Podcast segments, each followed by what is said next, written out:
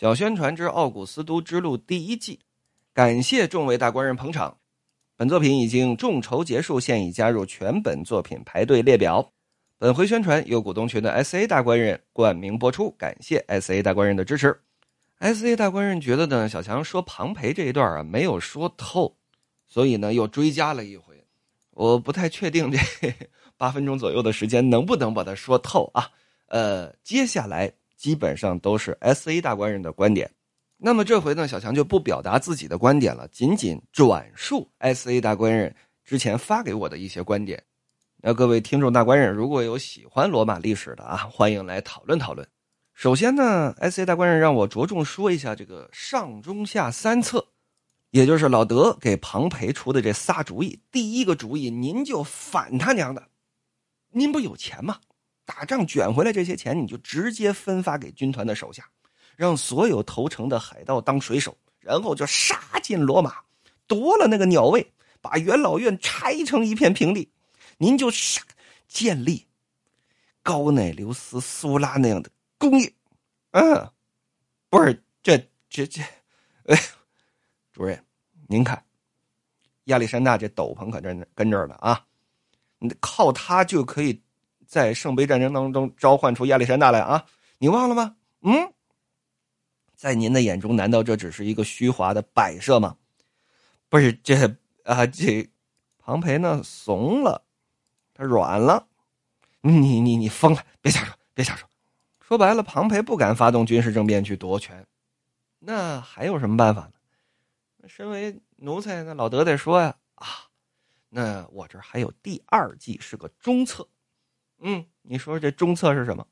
放弃大凯旋式，也丢弃军团的身份，你把军权也不要了，但是政治你得抓着呀，去罗马城竞选下一任的连任执政官。为什么呢？根据罗马法律规定，凯旋式的将军在规定时间不允许进城，也就无法竞选执政官了。啊，文武两道各管一摊就任之后，你当上了这个官之后，通过权力，来通过相应的土地方案，干嘛呢？赢得这些你手下的老兵老将的支持。有了这些退伍的兵士的支持，你既掌握了政权，又掌握了民心，届时无往而不利。这样，你才能够通过政治去打压凯撒，打压克拉苏斯。主任。您看此计，哎呀，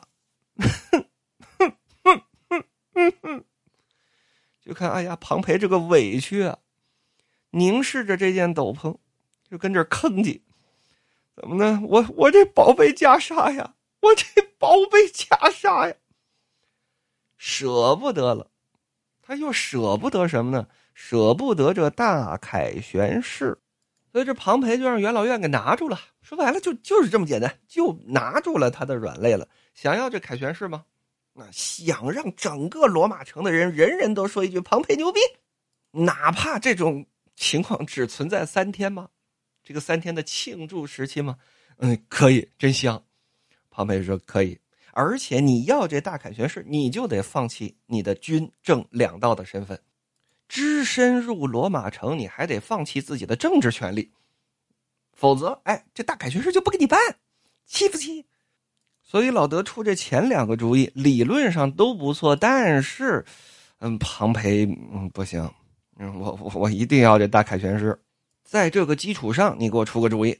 老德说，那就只剩下策了，在克拉苏斯的这个监察团来之前，一部分钱财你散给军人。一部分送去罗马城啊，您行贿；还有适当的得留下准备上交国库，这样才能确保您这大凯旋是既风光又体面。说分给手下的将领，你军权都不要了，你分个什么将领？老德明白啊，完了完了，这仗算是白打了。即便这个办法成功了，庞培在这场战争里的财富也消耗大半，更不用提啊。给退伍士兵啊分配田产要花费的精力和金钱了，自己的主人再也没有办法在罗马城的明争暗斗当中占据鳌头，自己的下场会。跟路库拉斯那个金枪鱼一模一样。这难道就是讽刺意味极强的所谓命运吗？但是，好，哎，就就就就这个，就这个，哎，我跟你说，老德就这个，老德出的这个下下策，让庞培满意了。没错，他还是离不开那种被捧的感觉。他的人生意义便是如此。这是原文当中的内容。那么，接下来的时间说一说 S A 大官人啊跟小强探讨的时候，他表述的一些观点。说什么呢？苏拉手下两员大将，一个庞培，一个卢库拉斯。这两个人也是苏拉的政治和军事遗产的接班人。虽然所托非人，这两位都不咋地。先说卢库拉斯，S A 大官人说说此公啊，打仗是个好手。但是呢，不擅长跟士兵们沟通，最后是黯然退休，然后疯狂花钱，钱还没花完，因为他这钱实在是花不完，然后被庞培和庞培的部下阴了一把，然后政治生命终结了，活到了海撒，最后干掉了庞培，然后无疾而终。但你说他能打仗吧？金枪鱼这个人呢，对于手下的管理又很一般。他已经把米特达拉提打的都快崩溃了，就是由于士兵们觉得他太小气，不允许抢劫，不允许禁止包税人盘剥，所以军队集体罢工。说没哗变，能没把你弄死就不错了。啊，您玩去，夹走，愣把这统帅给赶走了。说这一点上还不如庞培。卢库拉斯这个人呢，在政治上太普通了，不擅长造势。民政上呢，不爱发福利，不爱兴造什么决斗场啊、剧院呢，老百姓日常文娱生活，对吧？我们这打仗不抢钱回来了吗？抢钱回来把这路修一修啊，对不对？我说城市建基础建设搞一搞啊，钱到哪儿去了？对不对？老百姓就开始骂上了。于是普普通通的干了一年贵族派。法律上据说呢，路库拉斯是一个很厉害的律师，打仗也可以，就是。不会赏人，啊，说抠门嘛也不是，他不走这脑子。而庞培不一样，庞培虚荣，特别的虚荣，爱撒钱，每打一次仗，就跟罗马城撒钱，请全城人白吃白喝，流水席。这就是庞培为什么有民心这个地方。但是呢，这金枪鱼他是老贵族派对吧？咱有阶级的区分，阶级你可懂啊？咱是分开的，我是我，你是你，对吧？爷赏你的那是赏你的，爷不赏你，你也不能要。然后呢，大官人抛给我一个问题，说如果让你选，你选择路库拉斯呢，还是选择庞培呢？其实吧，从小强我的价值观来看，谁上台都那味儿，对吧？我没有办法带入到古代老百姓的价值观。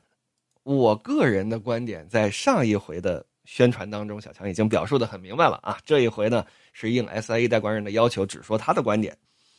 那说主要是庞培这个人呢，吃捧，特别的吃捧，一个人捧不行，还得大伙儿一块抬着夯的捧，必须得是大凯旋式那种，整个罗马城的人一块捧，他才美，啊，自己才值。说此公吃苦耐劳。又不是特别的贪财，指挥若定，勇猛难敌。